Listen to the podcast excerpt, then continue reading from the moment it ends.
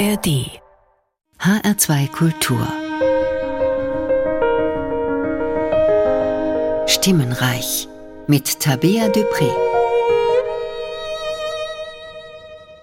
Und dazu begrüße ich Sie ganz herzlich. Schön, dass Sie dabei sind. Heute erwartet uns ein musikalischer Ungarn-Schwerpunkt in HR2 Stimmenreich. Anlass ist der Geburtstag von György Ligeti, der sich dieses Wochenende, genauer gesagt am 28. Mai, zum 100. Mal jährt. Das SWR Vokalensemble und sein Chefdirigent Juval Weinberg haben dem Komponisten ein ganz besonderes Geburtstagsgeschenk bereitet. Eine Neuaufnahme aller Chorwerke von György Ligeti. Zwei Stunden A cappella Chormusik vom Feinsten. Wir bekommen heute die schöne Gelegenheit, in dieses neue Album reinzuhören und den Komponisten und Musikethnologen Ligeti aus verschiedenen Blickwinkeln kennenzulernen. Zu Ligeti gesellen sich heute noch zwei weitere ungarische Komponisten, Soltan Kodai und Franz Liszt. Und mit letzterem starten wir jetzt auch. Ein Spätwerk von Liszt steht zu Beginn auf dem Programm. Ein Chorstück, das so gar nicht zum vielbeschriebenen Image des rastlosen Klaviervirtuosen passen will. Denn was Liszt uns in den folgenden zweieinhalb Minuten präsentiert, ist eine Art religiöse Meditation über das Leben und Leiden Jesu Christi, eine musikalische Versenkung, die uns in teils entlegene harmonische Gefilde führt. Ave Verum Corpus.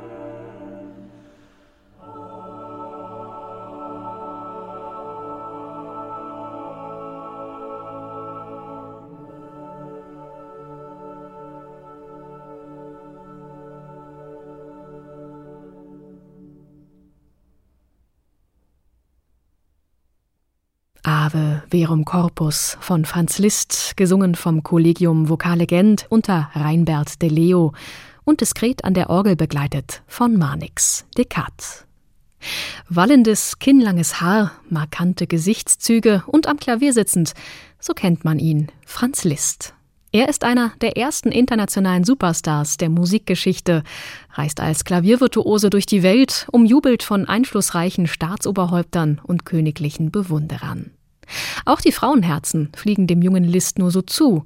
Elf Jahre lang ist er mit Marie Dagout liiert, mit der er gemeinsam durch die Salons Europas reist, bevor Liszt 1847 nach einem Konzert in Kiew die polnische Fürstin Caroline zu sein Wittgenstein kennenlernt, seine zweite große Liebe. Für sie gibt Liszt die Vielreiserei auf und wird in Weimar sesshaft. Als Hofkapellmeister und gefragter Pädagoge verhilft er der Stadt von Goethe und Schiller zu neuem Glanz. An seinem 50. Geburtstag soll Hochzeit gefeiert werden, doch die Fürstin ist noch verheiratet. Die Scheidung von ihrem Ex-Mann gestaltet sich als schwierig. Sogar an den Vatikan wendet sich Caroline, um das Prozedere voranzutreiben. Keine Chance. Die Hochzeit wird schließlich abgesagt. Kurze Zeit später trennt sich das Paar. An diesem Punkt scheint sich das Leben von Franz Liszt um 180 Grad zu drehen. Er geht nach Rom in ein Kloster, lernt den Papst persönlich kennen und empfängt im April 1865 die niedere Priesterweihe. Fortan ist er Abb Liszt. Er lässt sich eine münzgroße Tonsur schneiden und trägt eine schwarze Soutane. Diese Hinwendung zum Weltgeistlichen scheint in Liszt schon lange geschlummert zu haben. Die katholische Frömmigkeit meiner Kindertage ist zu einem geordneten und ordnenden Gefühl geworden, so formuliert er es selbst. Und dieses ordnende Gefühl hat wiederum enorme kreative Kräfte in Liszt entfaltet. Ein weiteres Beispiel dafür ist sein Vater Unser aus dem Jahr 1861, dem Jahr, das die entscheidende Wende in Liszt's Leben bringen sollte. Es singt noch einmal das Collegium Vocale Gent, begleitet von Marnix de Cat an der Orgel.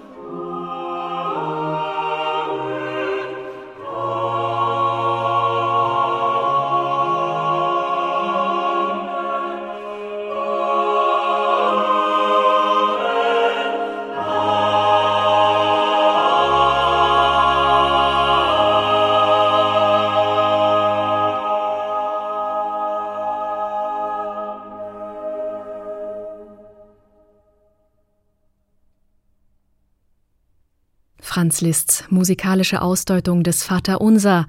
Reinbert de Leo leitete das Collegium Vokale Gent. An der Orgel war Manix de Cat zu hören. Dass Franz Liszt überhaupt den Weg des Klaviervirtuosen und des visionären Komponisten eingeschlagen hat, das hat er nicht zuletzt auch dem Zuspruch von Ludwig van Beethoven zu verdanken. 1822 kam es zum Treffen zwischen ihm und dem elfjährigen Liszt. Obwohl Beethoven zu dieser Zeit bereits taub war, begeisterte Liszt ihn mit seinem Klavierspiel. Nach dem Vorspiel gab Beethoven dem Jungen einen Kuss auf die Stirn und ein paar herzliche Worte mit auf den Weg. Geh, du bist ein Glücklicher, denn du wirst viele andere Menschen beglücken und erfreuen. Es gibt nichts Besseres, Schöneres. Worte, die Liszt ein Leben lang begleiten sollten, ihn, den Glücklichen. Hier besingt ihn der Bariton Konstantin Krimmel. Daniel Heide begleitet am Klavier.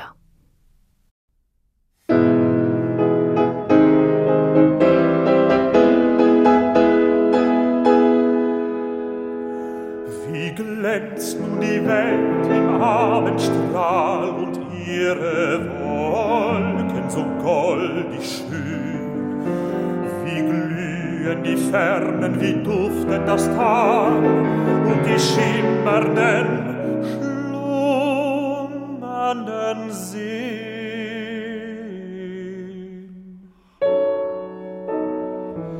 Und wie jauchzet das Herz, wie tönt und rauscht im Busen der goldene Gesang. Wie steh ich verwandelt, wie schau ich berauscht, die leuchtende Welt entlang. O wachse du fort, du schwingen Lust, o du schwellende Lebensglut. Sei diese Brust an ihrer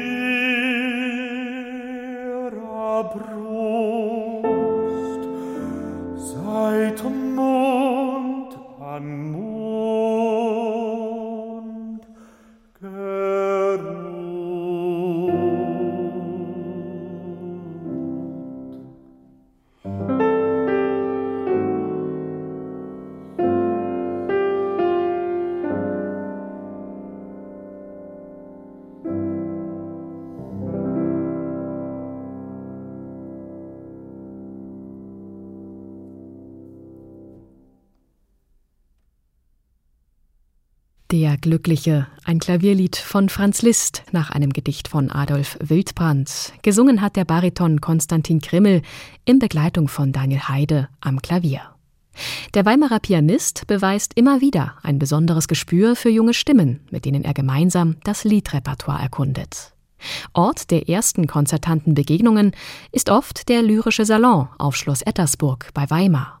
Eine Konzertreihe, die Daniel Heide seit 2011 künstlerisch leitet und für die er immer wieder neue, vielversprechende Talente an Bord holt. Konstantin Krimmel ist eines davon. Von der Oper Awards Jury wurde er dieses Jahr zum besten Nachwuchskünstler gekürt. Als einer der vielseitigsten und vielversprechendsten jungen deutschen Baritone auf dem internationalen Bühnenparkett.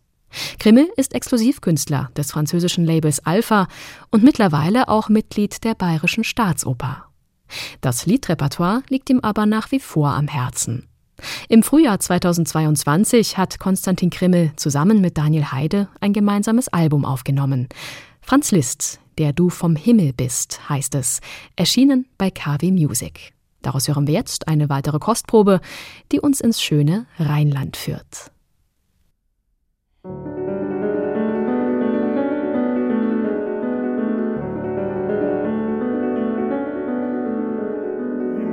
Rhein, im schönen Strome, da spiegelt sich in den Fällen mit seinem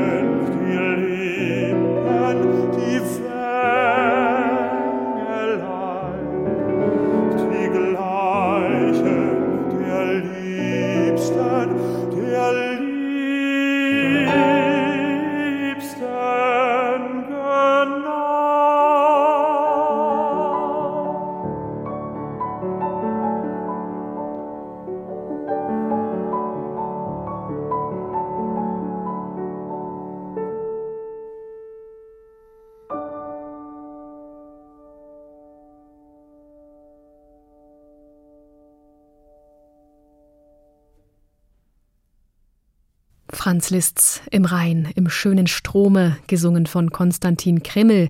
Daniel Heide hat am Klavier begleitet. Über zehn Jahre lang hat Daniel Heide zu Liszt's Klavierliedern recherchiert. Ein Kraftakt, denn vieles ist überraschend unvollständig verlegt. Das mag daran liegen, dass Liszt keine größeren Liederzyklen geschrieben hat. Erschwerend hinzu kommt, dass Liszt nicht mit Opuszahlen gearbeitet hat. Einzelstücke können also kaum in zusammenhängenden Gruppen geordnet werden. Im Beiheft zur CD merkt Daniel Heide an, dass auch immer wieder neue, unbekannte Stücke auftauchen, da Liszt als reisender Virtuose unzählige Lieder in Gästebüchern hinterlassen hat. Um dennoch eine Ordnung auf ihrem Listalbum herzustellen, haben Konstantin Krimmel und Daniel Heide die aufgenommenen Lieder nach Dichtern geordnet. Unter anderem sind auch sieben Heine-Vertonungen zu finden, darunter eines von Heines bekanntesten Gedichten, die Lorelei. Die markanten Felsformationen, wo die todbringende Schöne thront, die scheint Daniel Heide im einleitenden Klavierpart plastisch nachzuzeichnen, bevor Konstantin Krimmel singend zu erzählen beginnt.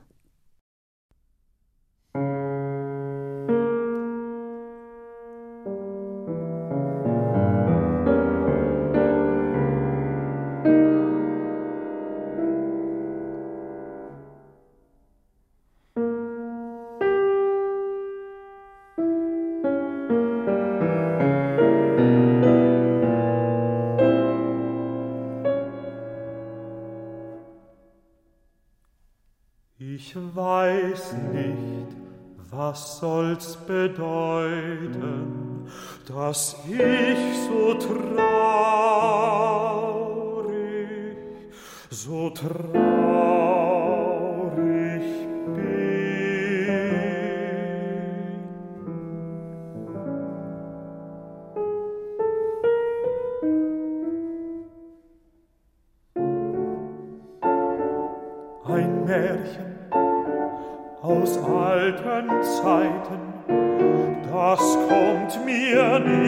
aus dem Sinn, das kommt mir nicht aus dem Sinn.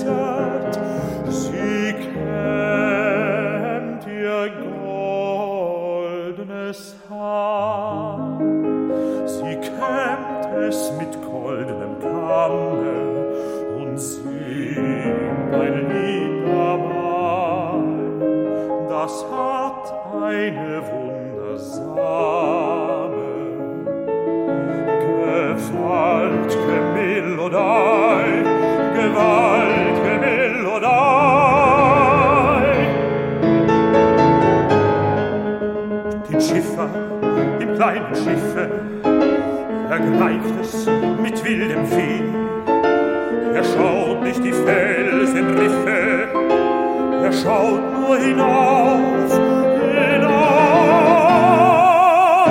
in die Höhe. Ich glaube, die Wellen verschlingen am Ende.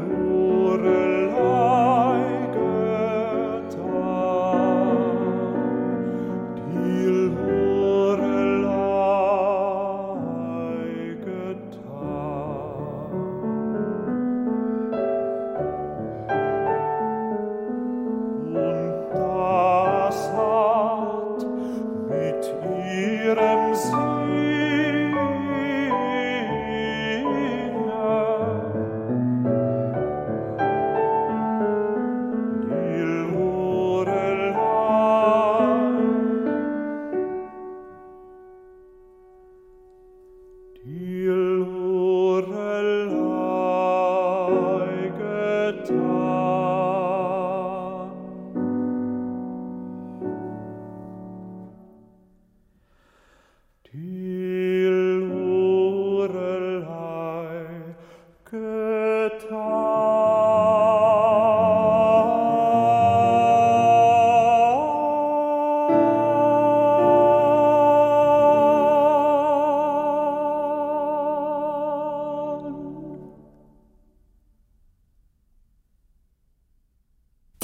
Die Lorelei, ein weiteres Klavierlied von Franz Liszt nach dem gleichnamigen Gedicht von Heinrich Heine. Der Bariton Konstantin Krimmel erklimmt hier zum Schluss tenorale Höhen in Begleitung von Daniel Heide am Klavier. Mit seiner Heimat Ungarn blieb Liszt sein Leben lang eng verbunden. Besonders in seinen späteren Wanderjahren wurde sein Heimatland zu einem immer wichtigeren Bezugspunkt für ihn. Der Name Franz Liszt ist zudem untrennbar mit der Gründung der Musikakademie in Budapest verbunden, für die sich Liszt mit großer Begeisterung eingesetzt hat. Im November 1875 war es dann soweit. Die ungarische Königliche Musikakademie wurde eröffnet, mit Franz Liszt an deren Spitze als Präsident. Einer, der Jahre später diese Akademie als Student besuchen und sich zu einem der bedeutendsten ungarischen Komponisten des 20. Jahrhunderts entwickeln sollte, ist Soltan Kodály. Fast sein ganzes Komponistenleben lang blieb er der Musikakademie Franz Liszt verbunden, später als Professor für Komposition und Musiktheorie. Welche Verehrung Kodály für Liszt empfunden haben mag, das zeigt das folgende Chorwerk aus dem Jahr 1936, eine Ode an Franz Liszt. Adam Fischer dirigiert den ungarischen Rundfunkchor Budapest.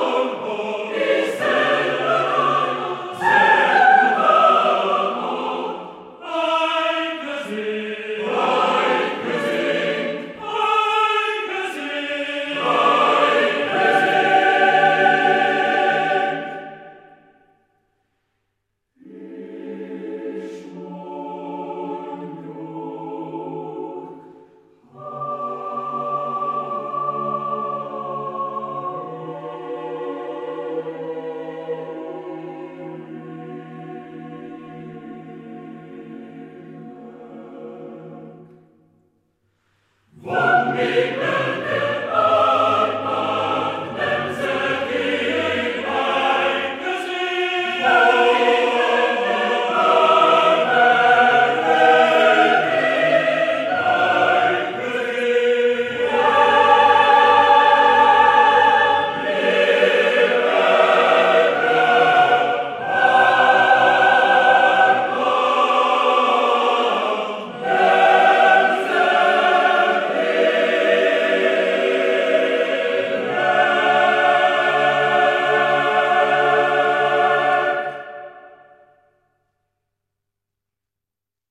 Soltan Kodais Ode an Franz Liszt, gesungen vom ungarischen Rundfunkchor Budapest. Die Leitung hatte Adam Fischer. Soltan Kodai ist eine wirklich bemerkenswerte Musikerpersönlichkeit gewesen, den ein wacher und umtriebiger Forschergeist antrieb. Schon als Student fand er sein Thema, das ihn ein Leben lang beschäftigen sollte, ungarische Volksmusik. Kodai war fasziniert von den Liedern und Tänzen der ungarischen Bauern, die über Jahrhunderte hinweg mündlich an die nächste Generation weitergegeben wurden.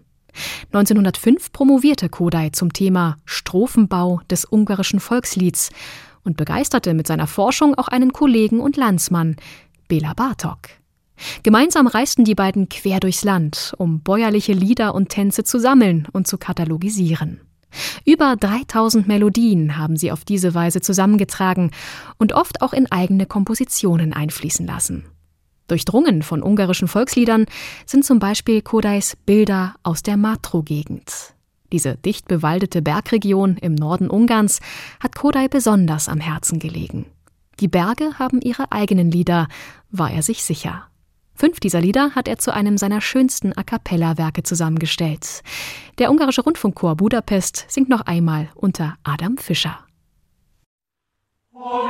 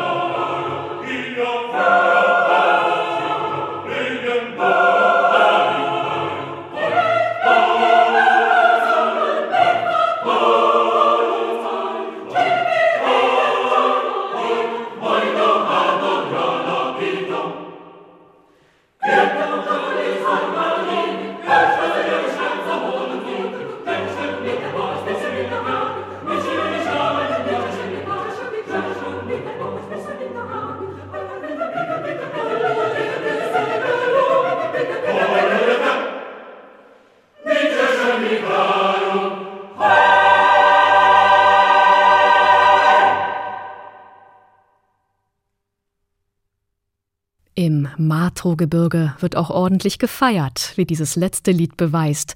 Mensch und Tier tummeln sich in einem wilden Durcheinander, angestachelt von Drehleier und Dudelsackklängen. Das waren die Bilder aus der Matro-Gegend von Sultan Kodai, gesungen vom ungarischen Rundfunkchor Budapest unter Adam Fischer.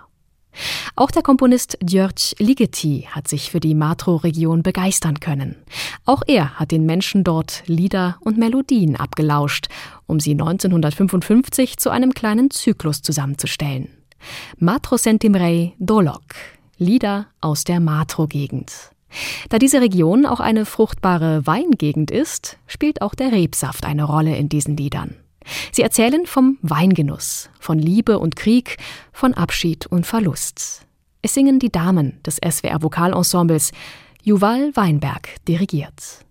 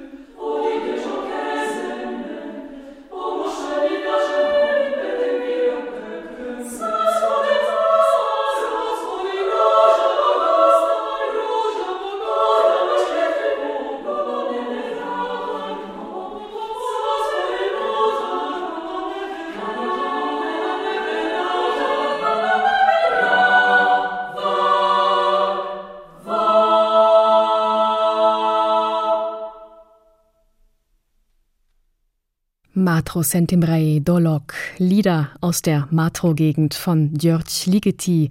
Juval Weinberg dirigierte die Damen des SWR Vokalensembles. Wäre es Ligeti recht gewesen, ihn als ungarischen Komponisten zu bezeichnen? Angesprochen auf seine Identität fiel seine Antwort zumindest wesentlich komplexer aus.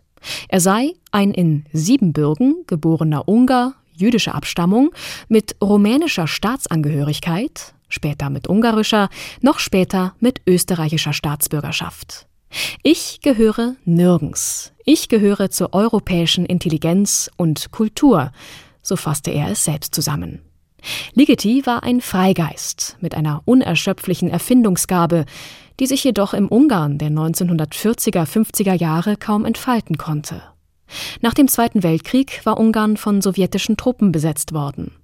Die Besatzungsmacht übte einen großen politischen Einfluss auf die ungarische Gesellschaft und die Kultur aus. Schrittweise wurde eine kommunistische Diktatur errichtet. Ligeti hatte kaum eine andere Wahl, als sich in dieser Zeit hinter Texten und Melodien der ungarischen Folklore zu verschanzen, um möglichst unverdächtig weiter komponieren zu können. Aus dieser Zeit stammen auch seine vier Hochzeitstänze. Vier unterschiedliche Phasen einer Hochzeit werden hier beschrieben, von der Vorfreude der Braut über erste Zweifel bis hin zur ausgelassenen Hochzeitsfeier geht die Gefühlsreise. Es singen wieder die Damen des SWR Vokalensembles, Tomoko Hemi begleitet am Klavier.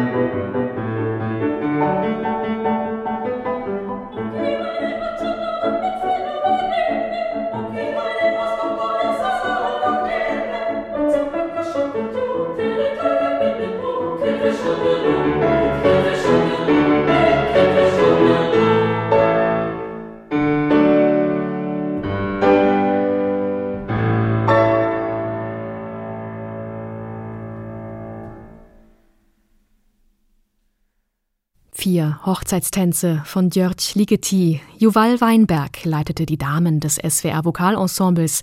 Am Klavier begleitete Tomoko Hemi. Eine Neuaufnahme aller seiner Chorwerke ist das große Geburtstagsgeschenk des SWR Vokalensembles an den Komponisten, Musikethnologen, Elektronikpionier und Europäer Djörg Ligeti, dessen Geburtstag sich am 28. Mai zum 100. Mal jährt. Zwei Stunden A cappella Musik, die uns eindrucksvoll vor Ohren führen, wie vielfältig und wandelbar Ligetis Vokalmusik ist und wie eng sie verbunden zu sein scheint mit dem bewegten Leben dieses Komponisten, der seiner Heimat entfliehen musste, um in Wien und Köln neue, eigene Wege zu gehen. Nach seiner Flucht aus Ungarn im Jahr 1956 waren es vor allem Orchesterwerke, mit denen Ligeti sich einer Weltöffentlichkeit vorstellte und in denen er mit klanglichen Möglichkeiten, mit neuen Notationen und Formen experimentierte. Die Spektren von Ausdruck und Harmonik erschloss er sich neu, auch in seiner Vokalmusik. Nachzuspüren ist das in seinen drei Fantasien nach Friedrich Hölderlin, die Ligeti 1982 komponiert hat. Ligeti schafft darin eine ganz eigene Verbindung zwischen Wort und Musik, wählt einzelne Verse aus drei Hölderlin-Gedichten, die um das Thema Vergänglichkeit kreisen. Ligeti seziert diesen Text nahezu, greift einzelne Wörter auf, um sie expressiv hervorzuheben, ja fast schon lautmalerisch herauszumeißeln aus den flirrenden Klangflächen der 16 Stimmen, die sich auch zu gewaltigen Klangwellen aufbäumen können. Mit Hälfte des Lebens wenn aus der Ferne und Abendfantasie sind die drei Fantasien nach Friedrich Hölderlin überschrieben, die Ligeti als eine polyphone und hochemotionale Achterbahnfahrt gestaltet. Es singt noch einmal das SWR Vokalensemble.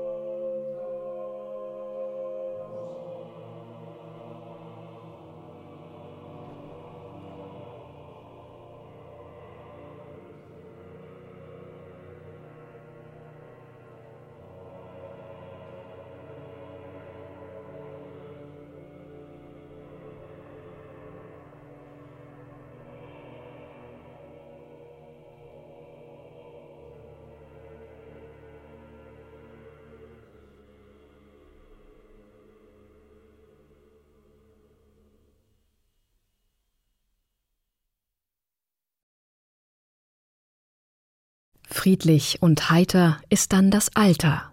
Mit diesen letzten Worten von Friedrich Hölderlin verklingen die Bässe in schwarzen Tiefen. Das waren drei Fantasien nach Friedrich Hölderlin von Jörg Ligeti, gesungen vom SWR Vokalensemble unter der Leitung von Chefdirigent Juval Weinberg. Anlässlich des großen Ligeti-Jubiläums in diesem Jahr ist Juval Weinberg sogar vor die Kamera getreten, um ein vokales Schlüsselwerk von Ligeti anschaulich zu erklären. Lux Eterna, eine Komposition für 16 Stimmen aus dem Jahr 1966. Stellt euch vor, wir sind in einem dunklen Raum, beginnt Weinberg seine Ausführung im Erklärvideo zu Lux Eterna. Es ist still.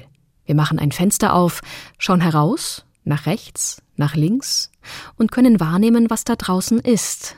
Die Landschaft, das Licht, die Geräusche, der Wind. Hier drinnen ist es still, draußen geht alles unverändert weiter. Wir konnten es nur wahrnehmen, solange das Fenster geöffnet war, so der Chefdirigent. Die Vorstellung, dass die Musik schon da war, bevor wir sie hören, und auch noch da sein wird, nachdem der letzte Ton für uns verklungen ist, das ist die Idee hinter Lux Eterna, dem ewigen Licht. Ligeti geht sogar so weit, dass er die letzten Takte des Stücks ohne Klang ausnotiert. Der Dirigent dirigiert sozusagen die Stille, während der Chor bereits schweigt. Vorher greift Ligeti seine Idee des Mikrokanons auf. Die Basis von Lux Eterna ist eine Melodie, die in jeder einzelnen Stimme auftaucht und so dicht hintereinander gesungen wird, dass daraus eine undurchdringliche, mikropolyphone Klangwolke entsteht, in der sich die Kernmelodie versteckt.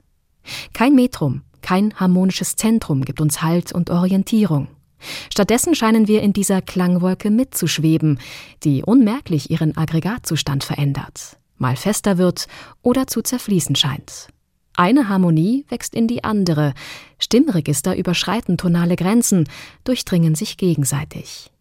Ligeti entnimmt den Text von Lux Eterna der lateinischen Totenmesse, dem Requiem. Doch ist die Aussage dieses Werkes nicht an eine Konfession oder eine liturgische Form gebunden. Die Idee vom unendlich strahlenden Licht geht weit darüber hinaus. Wir hören Georg Ligetis Lux Eterna, gesungen vom SWR Vokalensemble unter Juval Weinberg.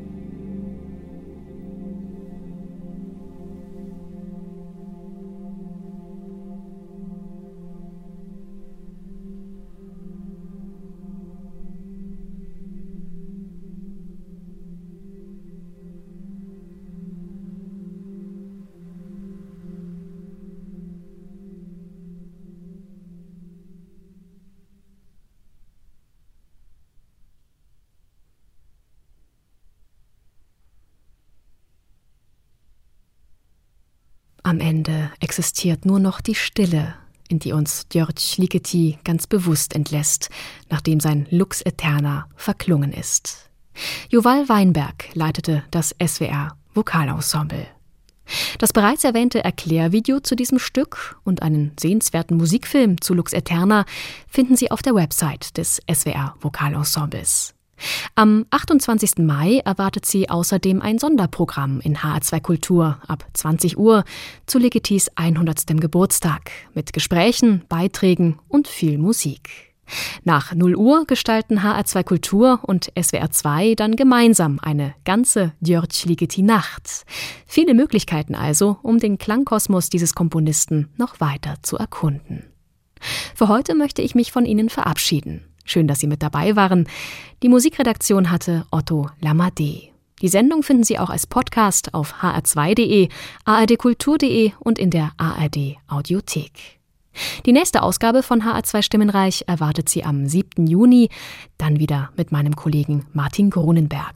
Wir hören uns am 21. Juni wieder.